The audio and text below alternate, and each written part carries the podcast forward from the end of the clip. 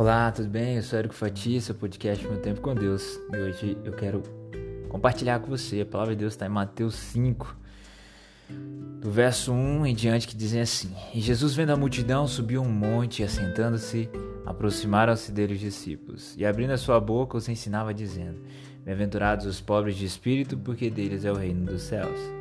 Bem-aventurados que choram, porque eles serão consolados. Bem-aventurados os mansos, porque eles herdarão a terra. Bem-aventurados que têm fome e sede de justiça, porque eles serão fartos. Bem-aventurados misericordiosos, porque eles alcançarão misericórdia. Bem-aventurados os limpos de coração, porque eles verão a Deus. Bem-aventurados os pacificadores, porque eles serão chamados filhos de Deus. Bem-aventurados os que sofrem perseguição por causa da justiça, porque deles é o reino dos céus. Bem-aventurados sois vós quando vos injuriarem e perseguirem, mentindo, disserem todo mal contra vós por minha causa. Exultai e alegrai-vos, porque é grande o vosso galardão nos céus, porque assim perseguiram os profetas que foram antes de vós. Bem, hoje eu quero falar sobre o Sermão da Montanha, né? Esse sermão tão conhecido uh, por todos nós e tão importante. Uh, o sermão também conhecido como Sermão das Bem-aventuranças, em que Jesus vai é, elencando dádivas boas novas e bem-aventuranças para cada um que apresenta uma característica de amor diferente. Né? Olha que incrível. Ah, Jesus e Deus, quando nos dotaram com o dom da vida, Deus sabia que nós teríamos características diferentes.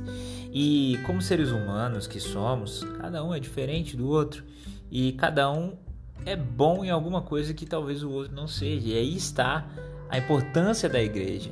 Em um completar o outro, aí está a importância de não sermos somente um, mas dois e depois uma família, três e assim em diante. Uh, e Jesus começa dizendo que aqueles que são pobres de espírito serão bem-aventurados, porque deles é o reino dos céus. E aqui, quando ele diz pobre de espírito, é aquele que é humilde, é aquele que reconhece que depende de Jesus, que depende de Deus que ele não é autossuficiente para poder prover é, a sua própria salvação. Jesus também diz que é bem-aventurado aquele que chora, porque no momento que se chorar, vai ser consolado. Trará a Deus a provisão àquele que encontra-se com o coração choroso, quebrantado.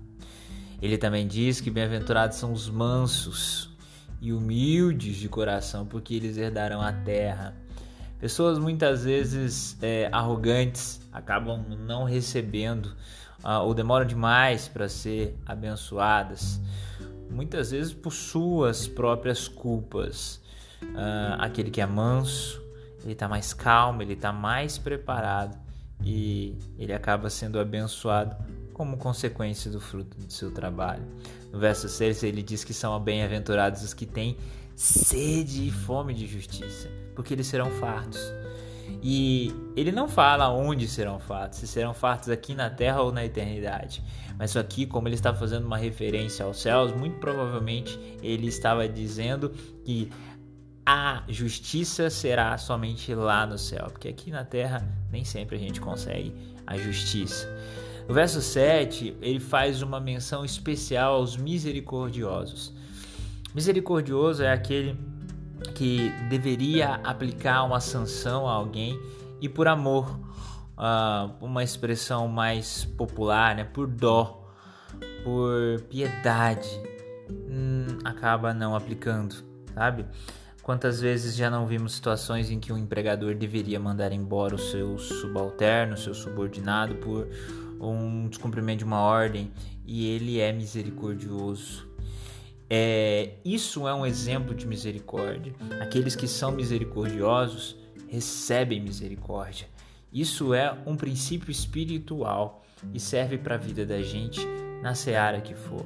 E Deus continua dizendo pela boca de Jesus Cristo: Bem-aventurados os limpos de coração, porque todo aquele que tem o coração puro vai ver a Deus.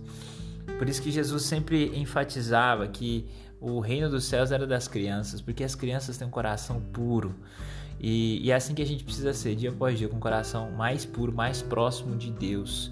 Bem-aventurados os pacificadores, porque eles serão chamados filhos de Deus. Pacificador é aquela pessoa que tem aquela característica de colocar panos quentes, apaziguar a situação, evitar o conflito. Sabe por quê? Porque o amor de Deus nos ensina que nós precisamos ter paz e compartilhar a paz. Pacificar, resolver, é, não permitir que aquilo se transforme em desgraça. Por isso que a gente precisa da graça e da misericórdia de Deus. E ele também diz que será bem-aventurado todo aquele que for perseguido por causa da justiça, porque dessas pessoas também é o reino dos céus. Bem-aventurado quando seremos quando alguém nos injuriar, nos perseguir, mentir, disser todo mal contra nós por causa do amor de Jesus. É isso, vale muito a pena ter qualquer uma dessas características que Jesus tem mencionado aqui no Sermão da Montanha. Que a gente possa cada dia mais estar mais próximo de Deus e ser bem-aventurado em tudo que fizermos. Que Deus te abençoe.